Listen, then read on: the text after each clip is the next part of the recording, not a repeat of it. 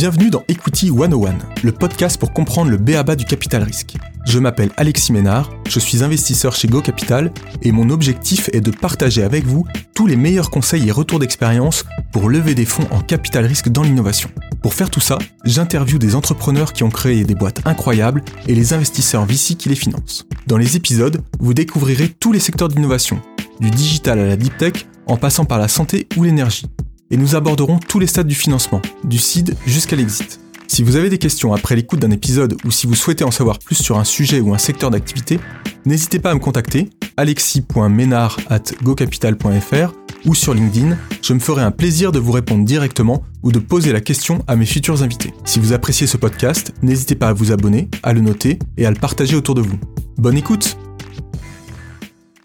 Bonjour à tous. Aujourd'hui, dans Equity 101, j'ai le plaisir d'accueillir Thibaut Chassagne, cofondateur et CEO de Virtuo. Bonjour Thibaut. Bonjour Alexis. Est-ce que tu peux commencer par euh, bah, te présenter et puis nous expliquer un peu ton, parcours euh, qui t'a amené à, lancer euh, Virtuo il y a maintenant un peu plus de trois ans, je crois?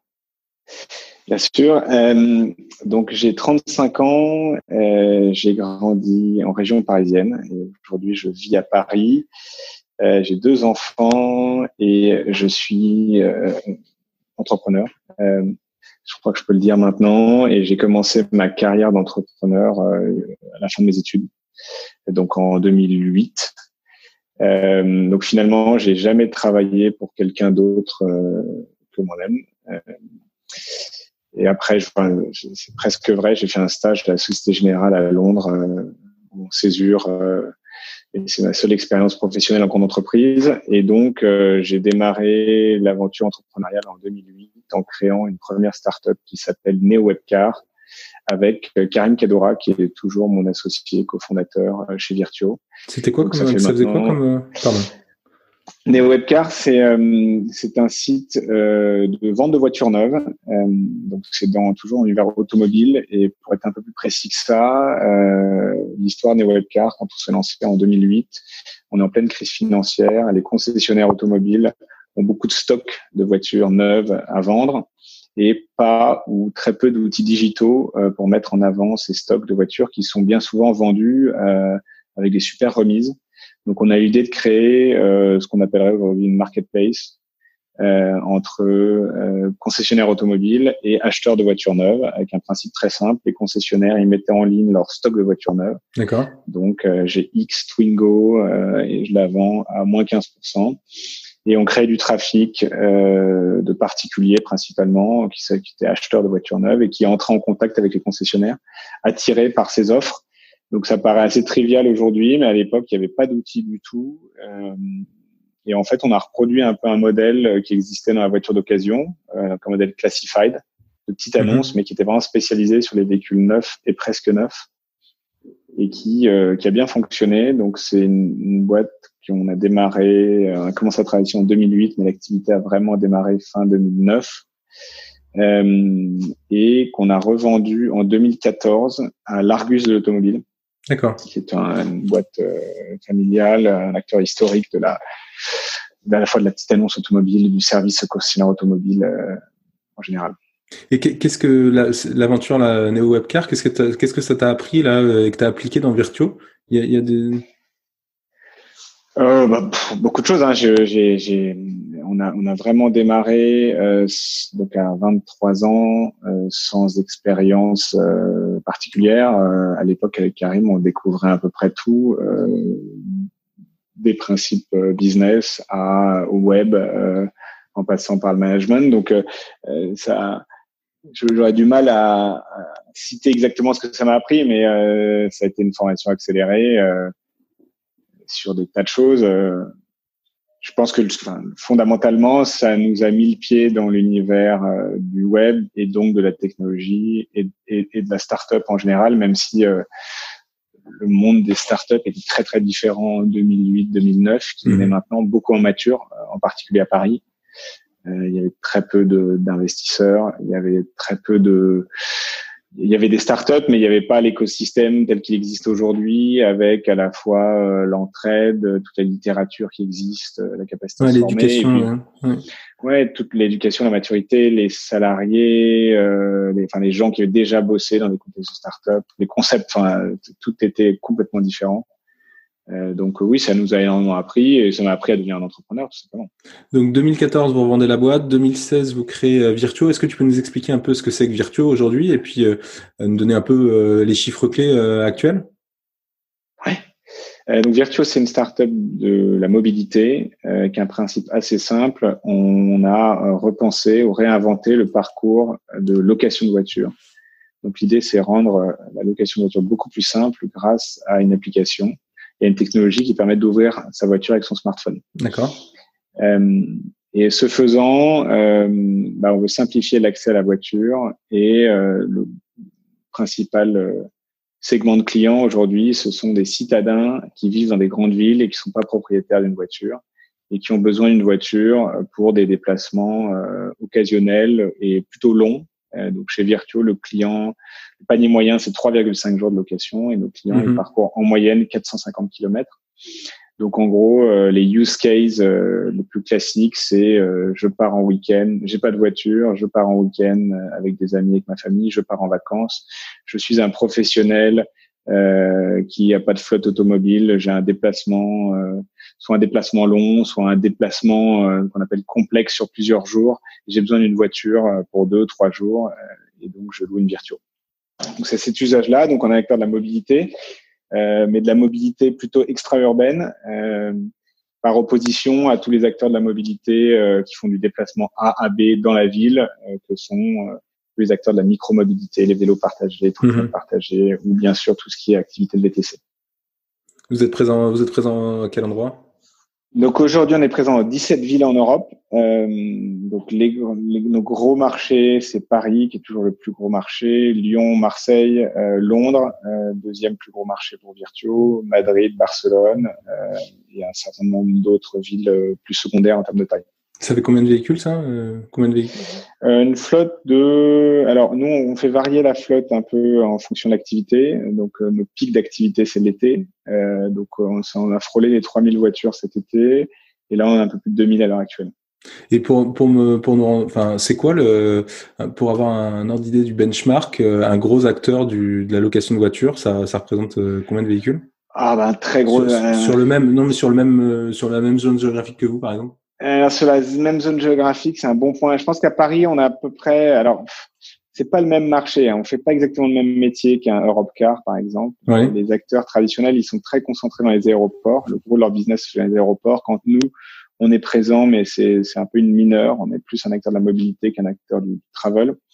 Euh, mais si on devait se comparer, euh, un Europe Car aujourd'hui, combien de voitures à Paris euh, Je dirais qu'ils en ont peut-être euh, 5 et 10 fois plus que nous. D'accord. Euh, mais en prenant les aéroports, donc euh, avec une grosse majeure aéroport. D'accord. Donc euh, challenger sur le sur le sur le marché de, de la location de voitures avec une cible très assez particulière, enfin pas particulière. Mais ouais, j'aime pas trop me comparer parce que on a on n'a pas exactement les mêmes bases clients et les mêmes usages. Mais bon, c'est toujours une manière de se benchmarker, mais euh, voilà. Ok, et ça fait combien aujourd'hui là? Donc au bout de trois ans là, donc tu dis un, parc euh, auto de 3000 3000 voitures, 3000 voitures. C'est combien de salariés Virtuo euh, Un peu moins d'une centaine. Euh, aujourd'hui, euh, répartis sur trois bureaux à Paris où il y a 75 personnes en gros, et on a un bureau à Londres, à Barcelone, avec les équipes qui gèrent bah, le marché local les marchés locaux. Et tu parlais tout, tout à, l'heure de ton associé Karim, qui était déjà de, la première aventure entrepreneuriale. Euh, comment vous êtes répartis les rôles entre fondateurs? Comment ça s'est passé? Aujourd'hui, je crois que si j'ai bien compris, hein, toi tu es CEO. Et, comment ce rôle de CEO il a évolué un peu dans le temps là depuis le, depuis le démarrage? Alors avec Karim, on est co-CEO. Euh, on a toujours fonctionné comme ça. tu peux nous expliquer ce que ça veut dire du coup? Bon, Co-CEO, on est tous les deux CEO. Euh, il n'y a pas, c'est un modèle qui est assez peu présent en France, mais par exemple en Allemagne, a beaucoup de boîtes avec des co-CEO, y compris SAP. Euh, Alors, qu'est-ce que ça implique justement C'est quoi un peu le... Alors, euh, qu'est-ce que ça implique euh, Je sais pas si ça change grand-chose par rapport à des fondateurs qui vont se donner un titre de CEO, CEO. Enfin, ouais, ouais. si je dirais quelques spécificités quand même. Aujourd'hui, les relations investisseurs, par exemple, qui est typiquement du rôle CEO, on les fait vraiment à deux. Donc quand on lève des fonds, par exemple, on a toujours fait à deux alors que tu vois des boîtes où tu as un CEO qui fait tout ce qui est fundraising et, euh, et un CTO ou un COO, cofondateur, qui est plus dans les opérations. Nous, on fait ça tous les deux. Après, euh, on est un process très démocratique de prise de décision. Enfin, enfin, toutes les décisions majeures de la boîte, on les prend à deux. Ça, je pense que c'est le cas dans pas mal d'associations. Euh, après, nous, avec Karen, comment c'est la partie des rôles? De manière assez spontanée et intuitive au début du business, c'était euh, supply demand. Donc lui s'occupait de tout l'enjeu de sécuriser, négocier, tout ce qui est donc nous la supply c'est la flotte de voitures et, et tout ce qui si, tout ce qui a trait à la flotte de voitures. Donc en fait assez naturellement c'est devenu les opérations. Donc les opérations chez nous c'est euh, le déplacement des voitures, les réparations des voitures, le, le nettoyage des voitures, qui sont des, activités sous-traitées. Et moi, j'ai plutôt sur les côtés demand, donc euh, bon, bah, je fais venir des clients dans les voitures. Okay. Donc ça, c'était un peu la répartition de départ. Et euh, aujourd'hui, ça a pas mal évolué, mais toujours, en, il, y a toujours, ces majeurs-là, supply demand. Donc l'un prend le côté supply, l'autre la demand. Et juste pour euh, finir sur la partie co-CEO, ça veut dire que vous êtes à 50-50 sur les parts? Quand on a fondé la boîte, on était à 50-50. Ouais. D'accord. Ok. Oui, au démarrage, effectivement. Euh, du coup, ça, je voulais qu'on parle un peu du modèle économique. Vous avez, un, vous avez euh, fait, vous avez ciblé finalement, euh, vous êtes parti sur du B2C. Euh, mm-hmm. La question que je me pose, enfin, je me pose plusieurs questions. Je me dis pourquoi vous êtes parti sur du B2C plutôt que sur une cible B2B qui pourrait peut-être être plus simple à, à acquérir? Euh, c'est ma première question, puis après, je te poserai les suivantes après. Alors, dans, nous, notre marché, c'est euh, la mobilité, et la mobilité, euh, c'est euh, c'est très B2C, B2B. Enfin, on a, c'est les deux en fait. Tout, tout, tout, toute personne qui a un besoin de mobilité nous intéresse, et donc peu importe qu'il soit en B2C ou en B2B. Il se trouve que le marché est plus gros en B2C dans les grandes villes. Hein. les déplacements à titre personnels ou loisirs euh, sont plus importants que les déplacements à titre professionnel, en tout cas sur notre cible. Donc c'est assez, naturellement on a on, a attaqué les deux segments, même si euh, on fonctionne plus comme une boîte B2C parce qu'en fait avec des leviers B2C on attire aussi des gens qui se déplacent pour raisons professionnelles. D'accord. Donc euh, je, dirais que c'est plutôt voilà. Il y a quand même une culture. B2C Mais aujourd'hui on fait. Ouais. ouais, il y a une culture B2C forcément. Enfin, tu as assez peu d'acteurs dans la mobilité qui ont une culture purement B2B. Alors, dans le leasing automobile, tu vas le retrouver avec des boîtes comme Arval, ALD, etc., qui sont mhm, des pure B2B, mhm. même s'ils commencent à faire du B2C. Mais, mais finalement, euh, je sais pas, tu prends, la, prenons le VTC, par exemple. Euh, bon, il y a Uber et Uber for Business, mais euh, l'enjeu, c'est le taux d'utilisation. Nous, on a le même enjeu qu'un qu'un acteur du VTC. L'enjeu, c'est que la voiture accueille le plus de clients possible et que les unit economics par voiture sont les plus élevés possible avec le plus de clients. Donc, il, il faut les deux en fait. Euh, à mon sens, il n'y a pas trop de modèles euh, qui optimiseraient le taux d'utilisation qui soit 100% euh, spécialisé sur du B2C ou du B2B parce que euh, c'est lié au rythme de déplacement et euh, pour faire simple, les B2B euh, ils se déplacent la semaine et les B2C le week-end et tu as besoin des deux si tu veux optimiser ton taux d'utilisation. Mmh. Oui, ok. Et je voulais qu'on parle aussi, tu parlais tout à l'heure de la demand et la supply. comment tu fais La question que je me posais, parce qu'il y a quand même besoin d'avoir une taille critique sur chacun des, des côtés pour, pour être efficace, c'est-à-dire que tu es obligé d'avoir un, un, nombre suffisant de voitures euh, sur euh, sur une location pour euh, pour pouvoir répondre aux, besoins des clients et vice versa. Tu vas pas avoir mm. 1000 voitures si t'as pas de, de demand. Donc comment vous avez créé, comment vous avez craqué ce, ce, ce, problème de, de l'œuf et de la poule en fait? Alors nous on a un peu moins le problème euh, taille critique que euh, un VTC ou un Deliveroo A dans le sens où effectivement pour un enfin pour un Uber quand tu rentres dans une ville, le, point clé, c'est euh, d'avoir plein de chauffeurs euh, très proches de toi pour avoir un temps d'attente euh, minimum. nous, on a la chance de pouvoir faire grossir la demande de, manière à peu près proportionnelle à l'offre, mais en gros, quand on a démarré à Paris, qu'on avait 50 voitures, eh ben, le premier mois, on a eu, je sais pas, 200 clients, 250 clients. Euh, et si tu si investis pas 10 euh, millions d'euros en 4 par 3 dans Paris, euh, de toute façon, les Parisiens vont pas entendre parler de ton offre. Donc, euh, euh donc voilà, on a, on, a, on a pu faire monter la demande et, la supply de manière à peu près parallèle, même si on a, on a des sujets, c'est plutôt les enjeux de saisonnalité. aujourd'hui, et c'est un truc qu'on a en commun avec plein d'activités, mobilité, transport, travel, c'est qu'il y a des pics de demande très forts. Bah, typiquement, le jour de Noël, on est un. Il n'y a, a, pas assez de voitures dans Paris pour répondre à la demande du 25 décembre. D'accord. Donc là, on a, là, là, on a, mais au même titre qu'il n'y a pas assez de VTC pour ramener les gens le soir du 31 décembre. Mmh, mmh. Euh, et je leur marche, euh, on a le même genre de problème, euh, et ça c'est un peu insolvable quoi. Ouais, c'est difficilement résolvable. On retrouve la même logique dans les infrastructures, les aéroports. Ils sont trop petits pour accueillir le nombre de voyageurs à Noël aussi, et, ça on peut pas y faire grand chose. Mais tu disais ouais, t'as pas forcément le même problème que c'est ce problème de taille critique quand même. Il y a, y, a un, y a un enjeu de financement, non, de ce financement du parc automobile. Comment tu fais pour grossir sans, enfin tu vois, sans exploser ton ton besoin de financement? Ça, c'est un sujet que vous avez traité comment? Ouais, bah, le, parc automobile, alors nous, il est financé euh, par des schémas plus de leasing ou de, de, de titrisation. Euh, donc, il est leveragé, hein, quasiment à 100%. Euh, c'est du financement d'actifs qui est adossé à, des actifs les plus liquides du marché, la voiture. Donc, il y a, y a il n'y a pas trop de sujets. Alors, on n'aurait pas pu financer, on n'aurait pas pu passer de 50 voitures à 5000 voitures du jour au lendemain, puisque les banquiers auraient dit, mais attendez, vos objectifs de croissance me paraissent incohérents au vu de votre base client actuelle. Et tout l'enjeu, nous, c'est euh, c'est tirer les courbes et montrer que la croissance est là, que euh, chaque utilisateur virtueux, il est satisfait, il en parle à X autres utilisateurs. Donc, euh, nos prévisions de croissance sont cohérentes d'une année sur l'autre. Et donc, quand on va voir nos banquiers en leur disant, écoutez, on veut passer de 3000 voitures à 6000 voitures, ben, ils croient dans le scénario et mmh, ils mmh. financent la flotte tout en sachant que le financement de la flotte n'a jamais été un, point bloquant dans votre croissance. Hein. C'est un, un, challenge, hein. Euh, bien sûr que c'est un challenge puisque euh, c'est un donc c'est nous on parle à des banquiers qui font du financement actif. Euh, donc l'avantage c'est que euh, bah, prêter de l'argent sécurisé par un actif c'est plus facile que de financer une activité euh, avec euh, tout, tout aléa qu'on peut imaginer. Néanmoins, un financeur d'actifs, il a plutôt l'habitude de voir des sociétés traditionnelles. Donc euh, les premiers banquiers qu'on va voir, ils nous disent bon ben j'ai besoin de vos cinq derniers bilans et quand on leur dit bah non on en a on en a, même pas cinq, il n'est pas positif. oui c'est un c'est un challenge, c'est mmh, clair. Mmh. Euh, mais pour l'instant c'est c'est une compétence clé chez Virtuo de savoir financer l'actif et, et pour l'instant c'est un challenge sans être un frein. On a réussi à le faire.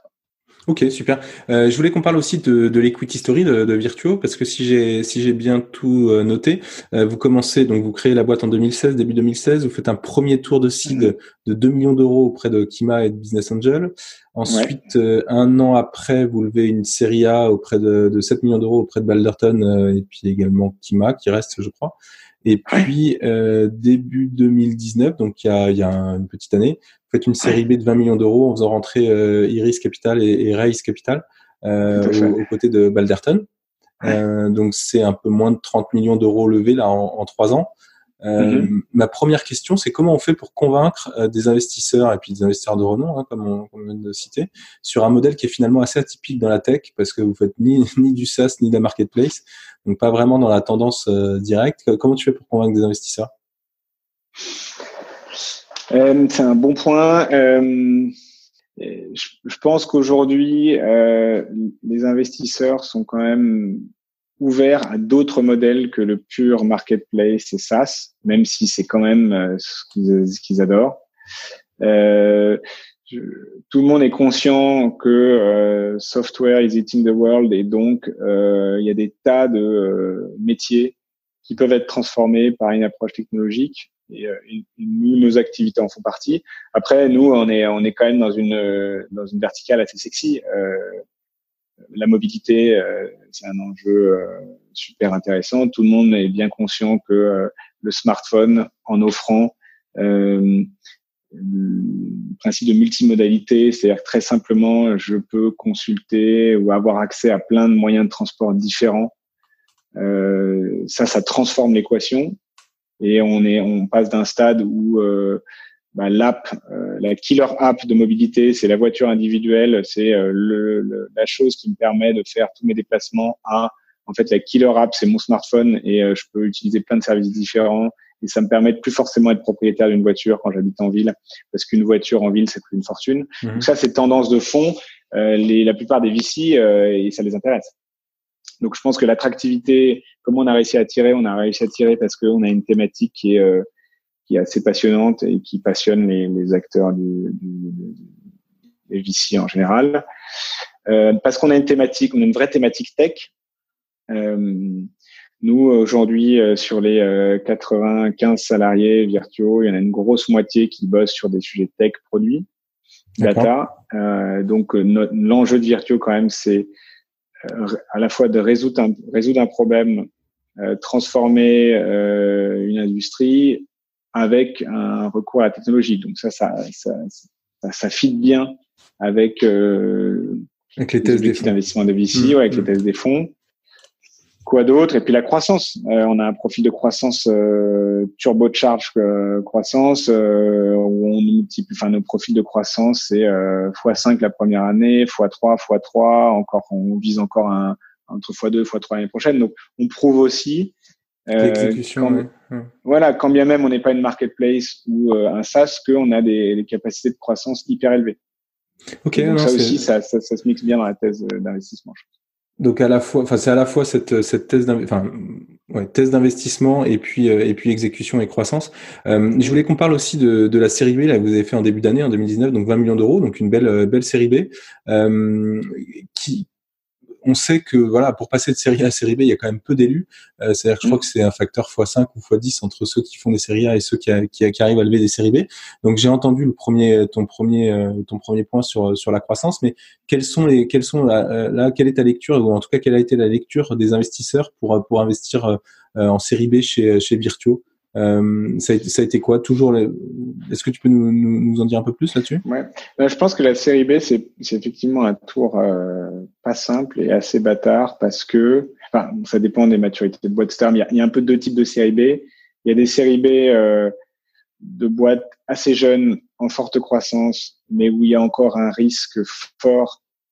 Euh, C'était le cas de Virtuo, donc c'est des séries B qui intéressent des fonds qui font plutôt de la série A donc il faut faire partie des 15-20% euh, de série B que les fonds de série AB font, parce que euh, et, donc ça c'est la difficulté. Après il y a des séries B aussi qui se font de boîtes beaucoup plus matures. Euh, nous quand on a fait notre série B, on avait on avait à peine trois ans en fait. Euh, ça allait très vite. Les séries B, ouais, as des boîtes qui sont de série B qui ont 5, 6, 10 ans et qui là vont faire des tours donc dont, le risque généralement le risque à la fois technologique le risque d'adoption euh, est, est, beaucoup plus euh, maîtrisé. Et donc là tu as des tours de série B qui ressemblent à des à des, euh, tours de, de growth equity. Mmh. mais nous on était plus sur ce côté série B voilà profil entre guillemets risqué forte croissance. Et là la difficulté c'est que bien les, la, la, thèse d'investissement elle est similaire à la série A, sauf que c'est euh, bah, c'est deux trois trois fois plus cher, euh, deux trois fois plus cher. Donc euh, il y a beaucoup de fonds qui sont intéressés, mais qui se disent ah c'est con, j'aurais bien fait le deal en série A plutôt qu'en série B. Donc à ce titre-là, la série B est plus difficile, je trouve. Et, et, et, euh, ouais, vas-y, vas-y, je t'en prie. Non, juste pour conclure, nous finalement chez Virtuo, on a travaillé, on a fait rentrer deux VC qu'on connaissait déjà bien puisque c'est des gens qui avaient fait des term sheets en série A. Donc on, on c'est un peu simplifié aussi le travail. Euh, et en fait, on a voilà, on a, on a repris repris contact avec des gens qu'on connaissait déjà bien. Et, du coup, sur les critères, là où vous étiez à ce moment-là pour faire la série B, tu parlais de la croissance tout à l'heure, donc euh, faire x3 tous les ans, c'est remarquable. Mmh. Et, au-delà de ça, vous aviez déjà entamé la, partie internationale? On venait de lancer Londres. Euh, on avait lancé Bruxelles et Londres. Alors Bruxelles, c'est assez petit, mais Londres, c'était évidemment euh, un enjeu. Mais on a démarré Londres en juillet 2018 et on a démarré notre roadshow série B en, je sais pas, en septembre peut-être 2018. Donc le, le, le, track record de Londres était quand même tout petit et tout récent. Et donc nous, on vendait une internationalisation réussie, mais euh, c'était quand même pas hyper euh, convaincant. C'était naissant. Et sur le modèle Mais bon, on avait quand même un truc qui marchait. Enfin, il y avait les premiers clients, il y avait des bons niveaux de satisfaction, il y avait une équipe recrutée sur place qui est top. Donc, euh, il y avait des premiers signes que ça allait bien se passer. Et sur le modèle économique, qu'est-ce qui a convaincu les, les, investisseurs de série B? Vous aviez des, des lectures euh, très claires du, du CAC, euh, LTV, etc. plus, plus clair, je dirais. La différence de série B, c'est qu'il commence à y avoir un peu de data quand même par rapport à la série A. Euh, donc oui, un peu plus de recul. Après, fondamentalement, on dit que les boîtes sont pas complètement différentes de A à B. Euh, je pense que c'est assez vrai. Alors nous, on était trois fois plus gros, on aura peut-être cinq fois plus gros quand même en revenu mensuel, je dirais entre trois et cinq fois plus gros entre le moment où on a signé à série A, le moment où on a signé à série B. Mais euh, euh, fondamentalement, euh, la boîte a changé, mais elle n'est pas radicalement différente. Hmm. Pour, pour vous, c'était une, enfin, ce que j'entends, hein, c'était plutôt une continuité, euh, que ça soit euh, euh auprès, de, enfin, voilà, euh, dans, dans la croissance et puis aussi euh, dans le choix des investisseurs, parce que tu disais que tu, vous finalement, vous avez choisi des investisseurs que vous connaissiez déjà. Donc, c'était quoi les critères un peu pour choisir tes investisseurs? Euh, les critères pour choisir les investisseurs, bah, il y en a plusieurs. Bah, le premier, moi, c'est tout simplement un fit humain. Euh, c'est quand même des gens, c'est une association forte. Nous, on a, on a un board assez resserré où on se voit tous les mois. J'ai une relation, très bonne relation. On est, euh, on est cinq maintenant au board, mais on a, donc j'y resserré, pardon, c'est fréquent, on se voit tous les mois. Euh, je, on, on s'entend bien avec nos investisseurs, on travaille vraiment beaucoup avec eux on essaye de les rendre actifs dans, l'aventure. Donc, euh, donc, euh, le fit humain, c'est ce qui est le plus important, je pense. Il hein. faut être sûr de bien s'entendre avec ses investisseurs. Donc ça, c'est le critère numéro un. Après, euh, dans notre choix, il y a eu sans doute des gens, bah, des gens qui, croient dans notre modèle. Ça, ça paraît évident, mais mais je pense qu'il fondamentalement, dans les investisseurs qu'on rencontre, il y en a qui croient plus que d'autres.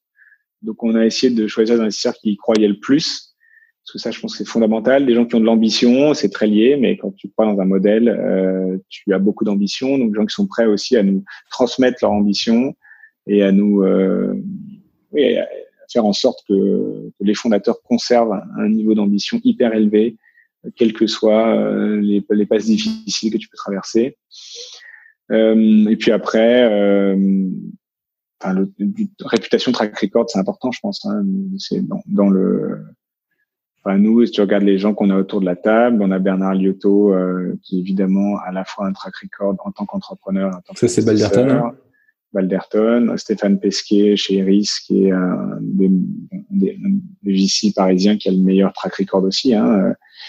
Euh, Stéphane, il a fait euh, il a fait chauffeur privé, il a fait euh, captain train, il a fait 10 heures, euh, il a fait des, enfin, des, des, super aventures. Donc, euh, et Pierre Edouard, euh, qui est plus jeune, mais qui a un super track record aussi, Zani, Frichti. Donc, c'est aussi, voilà, c'est important, ça compte aussi. Hein, ça prouve entre guillemets que ce sont des investisseurs qui savent choisir les meilleures sociétés. Et puis, on, on s'est aussi renseigné auprès des des fondateurs qu'on connaît qui ont travaillé avec ces euh, avec ces VC-là euh, pour s'assurer que ça marchait bien. donc ouais, donc si je récapitule, hein, tu parlais du fit humain, d'alignement sur la vision et puis du track record. Euh, et tu as, dit tout à l'heure, tu as dit on, on, les, on essaie de les solliciter, de les rendre actifs dans le dans le euh, dans l'aventure. Ça veut dire concrètement, vous les sollicitez sur quel sujet aujourd'hui? Euh, Pour les rendre actifs. Quand tu parles de rendre actifs, c'est très, varié, mais on communique souvent avec eux, on partage beaucoup de choses. Euh, quand on a une question difficile, euh, un recrutement, on, peut les solliciter pour faire passer des entretiens. Si on recrute des C-level, on les sollicite sur des mises en relation. Euh, je sais pas, nous on a un enjeu de, comme je disais, de financement d'actifs, donc euh, de relation euh, avec des banques. Donc on va les solliciter pour avoir leur canal d'adresse sur les banques. On va les solliciter sur des axes stratégiques, euh, des visions euh, de l'univers concurrentiel, des choses comme ça. Enfin, on essaye. Euh, en tout cas, moi, ma vision, euh, je pense que dès lors qu'on choisit d'être dans un track startup, c'est-à-dire avec des tours de financement successifs, il faut il faut jouer le jeu à fond avec ses actionnaires et ses investisseurs. Quoi. Ouais, non, c'est clair. Donc les faire participer. Euh, je voulais qu'on parle un petit peu de la, de la, croissance et du scale de la, de la boîte qui a eu lieu depuis depuis euh, depuis quelques quelques enfin qui a eu lieu euh, ces, ces trois dernières années. Euh, je voulais qu'on parle euh, du premier d'un premier sujet qui était le recrutement. Aujourd'hui, comment vous êtes organisé pour recruter les bons talents chez chez Virtuo? Parce que c'est c'est je pense un des critères clés pour pour mm. le succès de votre croissance. comment comment vous êtes organisé? Comment ça se passe?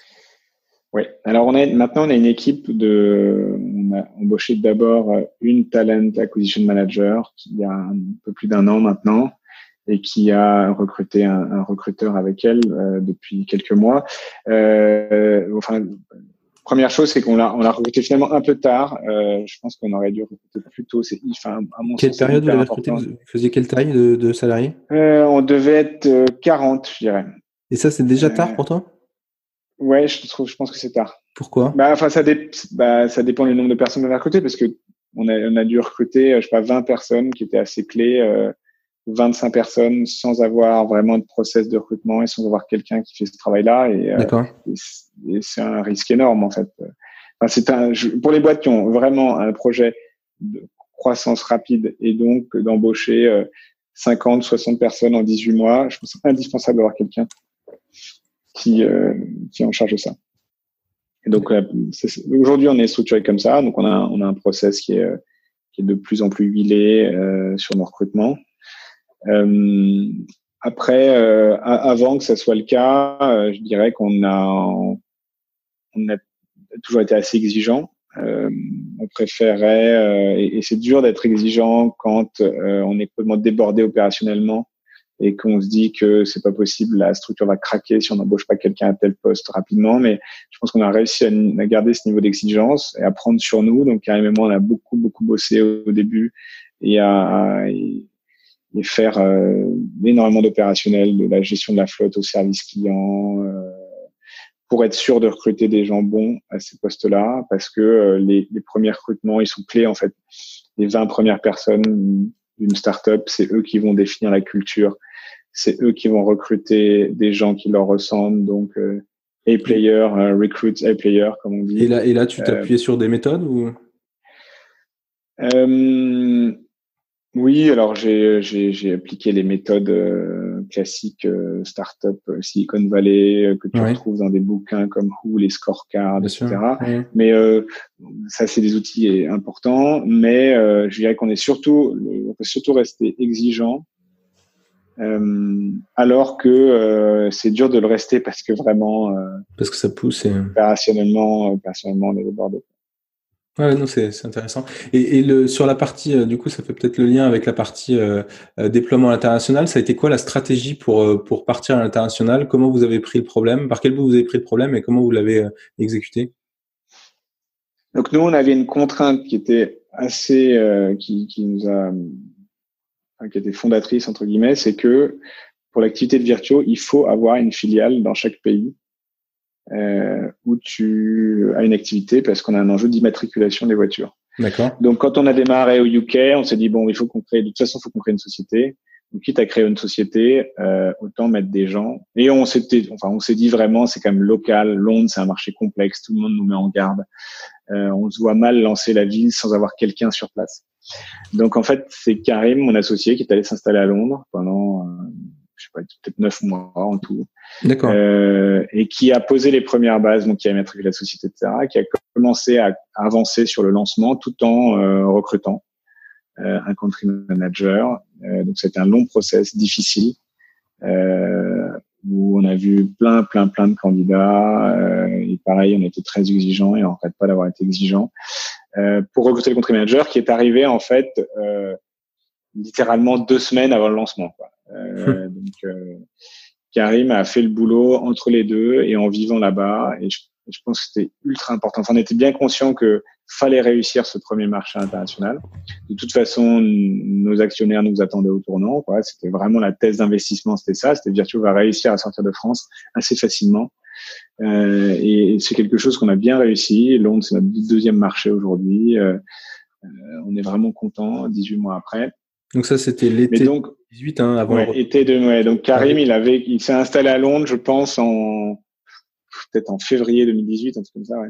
Donc, avec le, CEO qui, part, qui part là-bas et le deuxième pays. Alors vous faites comme vous. vous et l'Espagne, ben là pour le coup, on avait un playbook quand même euh, mieux. Euh, là, ça allait plus facilement. On a recruté, euh, on a recruté un country manager trois mois avant le lancement et euh, bon, on était plus structuré en interne, plus d'outils. Donc Karim n'a pas eu besoin de s'installer là-bas et le lancement se passe très bien. Euh, on a recruté bonne personne. On a eu, on avait, on a eu la chance d'avoir un, un salarié espagnol dans nos équipes de Paris en opération qui du coup avait très envie de retourner à Barcelone, donc il est parti avec son expertise française pour lancer Barcelone. Donc c'était plutôt une, une chance, mais voilà, donc ça s'est lancé. Et maintenant on est, maintenant c'est, on a beaucoup, enfin ça, ça me paraît bien plus simple, plus évident de lancer de nouveaux pays.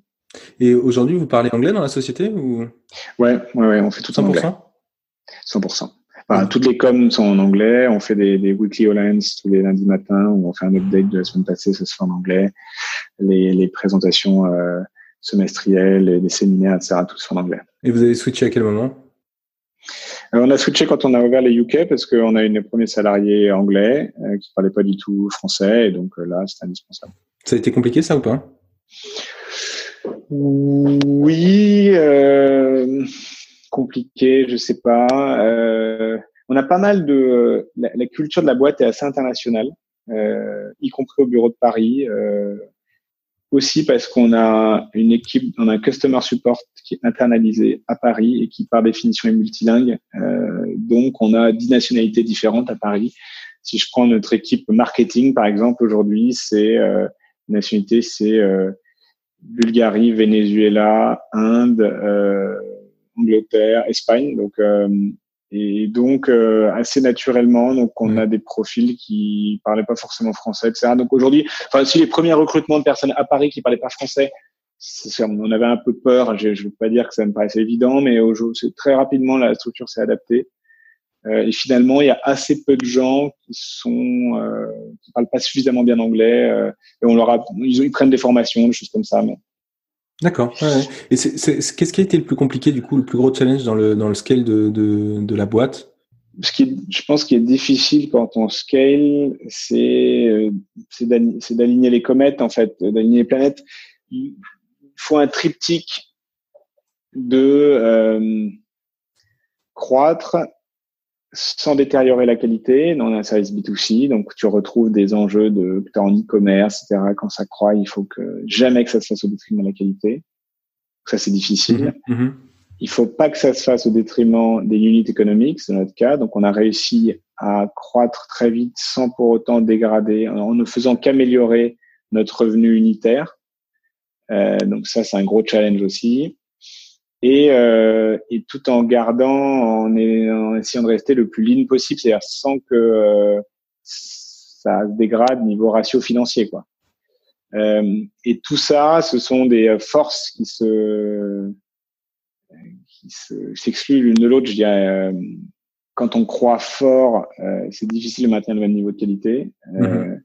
Nous, surtout que nous, on a, on a un enjeu de saisonnalité en plus. Donc, si tu veux, dans nos profils de croissance de x3, en réalité, entre février, qui est un des mois les plus faibles de l'année, et août, qui est le plus gros, ou même juillet, qui est le plus gros, on va multiplier le chiffre d'affaires par 5 ou 6 dans la même année. Ouais, d'accord. Euh, donc, tu vois, le stretch que ça crée sur les gens qui sont en frontline, c'est-à-dire customer support, opération, etc.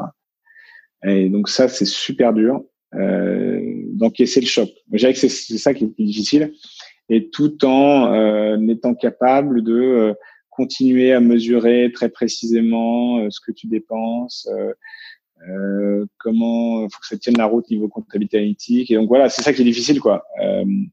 maîtriser la croissance, pas dégrader la qualité pour les utilisateurs et être sûr que tu fais pas n'importe quoi d'un point de vue financier. Et comment tu fais pour, euh, pour euh, justement pour gérer tout ça? Vous avez vous avez mis en place un, un pilotage opérationnel particulier euh, Comment bon bon je dirais que un euh, bah, il faut recruter enfin faut faut que ça suive la que l'équipe euh, suive.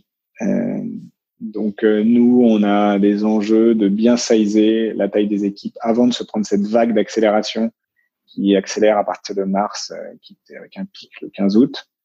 Donc prévoir. Et ensuite, euh, on a un truc qu'on a, je pense, pas mal réussi, c'est que on a une très bonne culture business intelligence dans la boîte où euh, on maîtrise bien ce qui se passe. Euh, et donc on, on sait euh, et on a accès très facilement à la data. Euh, donc on sait te dire que dans telle ville, le taux de croissance telle semaine à telle semaine, ça a été ça. donc la semaine prochaine, il va se passer ça. Donc le flux attendu au customer support, il va être de ça. Ah, donc une bonne une bonne vision data qui te permet de prévoir en fait hein, et qui te permet d'améliorer. si on n'avait pas eu ça, on aurait sans doute explosé en vol. Ouais, je comprends, et, ce qui permet de prendre euh, les bonnes décisions. Euh, là, on, a, on arrive à la fin de, l'interview. Il me reste quelques dernières questions. Je voulais savoir euh, quel est le meilleur, le meilleur conseil qu'on t'ait donné depuis le début de Virtuo et, qui te l'a donné? J'ai pas de meilleur conseil en tête, mais j'ai une image qui me sert souvent, qu'un ami sportif, tennisman, m'a donné et que j'aime bien. C'est de se dire que, ok, on est là pour gagner Roland Garros, mais pour l'instant, on est au qualif euh, on est euh, dans le deuxième set. Euh, il faut il faut gagner ce, ce prochain point et, il faut être concentré sur ce point-là et sur le jeu d'après et sur le set d'après mmh, et mmh. commencer à essayer de, pas la peine de regarder enfin faut pas regarder la coupe ni le ni le tableau parce que ça, ça, ça, soit ça fait peur soit ça berce d'illusions euh, et je pense que voilà une réussite d'une startup c'est aussi ça. Alors bien sûr qu'il faut avoir de la vision etc mais euh, c'est concentré euh, et dédié sur euh, résoudre le problème d'après. Euh, cette petite bataille-là, il faut la gagner et ensuite chaque point est important. Quoi. C'est comme ça qu'on gagne un tournoi. Euh, mais j'aime bien cette image-là. Ouais, c'est parlant. Que, voilà, c'est parlant dans le dans le côté un peu difficile de la gestion d'une startup au jour le jour le côté euh, ouais, le côté focus et le côté mais sans oublier que t'as t'as t'es quand même dans un schéma enfin dans Roland Garros t'es quand même dans dans une t'as as encore du chemin à parcourir quoi hein. ouais t'es là pour gagner c'est sûr c'est l'ambition mais euh, il faut savoir rester focus sur le voilà faut rester focus pour gagner il faut vraiment gagner chaque petit point quel est le VC qui t'a marqué dernièrement et pourquoi? VC. Moi, j'ai été très impressionné par euh, un VC américain, enfin russo-américain qui s'appelle DST, euh, Digital Scale Technology. Pourquoi? Donc Yuri Milner et euh, Tom Stafford. pourquoi? Parce que bon, c'est un, un, un, investisseur avec un track record incroyable. Hein. C'est l'investisseur qui met 200 millions dans Facebook en je sais plus, peut-être en 2009, euh, au moment où tout le monde se dit mais c'est qui ce fou qui met autant d'argent dans cette startup, dans ce réseau social? Euh, Parce que c'est un vrai VC au sens euh, ben, une, ambition démesurée et un VC qui pense que vraiment la technologie est en train de changer le monde, euh, qui se projette à 10 ans et qui est capable de faire des paris incroyables sur des boîtes qui sont encore petits donc qui pour moi a une vision qui est déconnectée du reste euh, et du monde de l'investissement en général, euh, qui fonctionne très très très différemment d'un fonds d'investissement euh, qui a une type private equity euh, qui euh, pense à euh, se dire bon bah ok mon objectif sur telle boîte c'est faire tel exit, si ça fait x3, bon, c'est mmh, suffisant, x5, x10, c'est bien. En tout cas, la perception que j'ai eue de DST en, échangeant pas mal avec eux et en les voyant, c'est euh, non, on est là pour euh, quand ils investissent dans Revolut, c'est on est là parce qu'on pense que Citibank c'est une boîte qui vaut euh, X centaines de milliards et qu'en fait ils sont plus à même de de répondre aux, aux enjeux de, des, des 15-20 prochaines années et que c'est Revolut qui va remplacer Citibank. Ils ont ce genre d'ambition. Quoi. Euh, et à ce titre-là, j'étais très impressionné. Et dernière question, comment tu fais pour continuer? Enfin, tu, tu parlais tout à l'heure d'un rythme assez soutenu hein, pour ce, pour pour être capable de euh, d'assurer une croissance euh, comme comme vous avez chez Virtuo. Comment tu fais pour continuer justement à te former, à apprendre, etc. C'est quoi un peu tes tes sources de, de contenu? Euh, trois, euh, moi, je lis pas mal, donc euh, je lis, je sais pas, un bouquin par semaine. donc, je garde du temps pour lire. Euh, le soir avant de m'endormir généralement. Et, je lis euh, pas que des bouquins de management parce que ça fait un peu mal à la tête à la fin, mais quand même, j'essaie de lire des, des, bons bouquins, euh, beaucoup de littérature américaine, à la fois de management, il y en a beaucoup sur les startups, etc. Euh, J'écoute des podcasts. Euh, et, et j'ai pas mal de newsletters que j'aime bien. Euh, des newsletters comme que je trouve apportent beaucoup de valeur. Je pense à celle de euh, Andrew Chen qui est très bien, qui est un ici américain. Les, newsletters de, de, certains fonds américains qui sont top, First Round par exemple, qui est très bien. Qu'est-ce que je lis d'autre comme newsletter? Je réfléchis. Euh, ouais, bah, les, les, newsletters de MIT Technology Review que je trouve bien aussi, qui est plus la culture euh, culture générale technologie. Euh, je lis les, les, enfin, les newsletters de McKinsey qui sont top aussi. Euh, je ne lis pas toutes parce que elles m'intéressent pas toutes, mais euh, très, très souvent c'est très documenté, c'est très bien. Moi, dans mon écosystème, j'aime bien essayer de comprendre comment évoluent les parties prenantes du business. Et les parties prenantes, ce sont chez moi les constructeurs automobiles, euh, les boîtes de mobilité Uber Co, ou même les acteurs d'infrastructure qui sont plus parking, etc. Donc là, je lis plutôt les, newsletters des banques d'affaires ou des analystes euh, qui euh, traitent de ces sujets-là, qui sont toujours intéressants. Voilà. Donc lecture principalement. Hein. Ok, bah super. Bah écoute Thibaut, j'étais ravi d'échanger avec toi et puis merci beaucoup d'être passé dans, dans Equity 101. Ben, merci beaucoup à toi. C'est fini pour aujourd'hui. N'hésitez pas à me partager toutes vos questions et les sujets que vous souhaitez aborder dans les prochains épisodes. Pour me contacter, c'est super simple. Soit par mail, alexis.ménard.gocapital.fr ou via LinkedIn. Vous pouvez également retrouver mes coordonnées dans le résumé de l'épisode. Si vous avez apprécié cet épisode et voulez me soutenir, le plus efficace est de s'abonner et de me mettre plein d'étoiles dans votre appli de podcast favorite. Merci et à très vite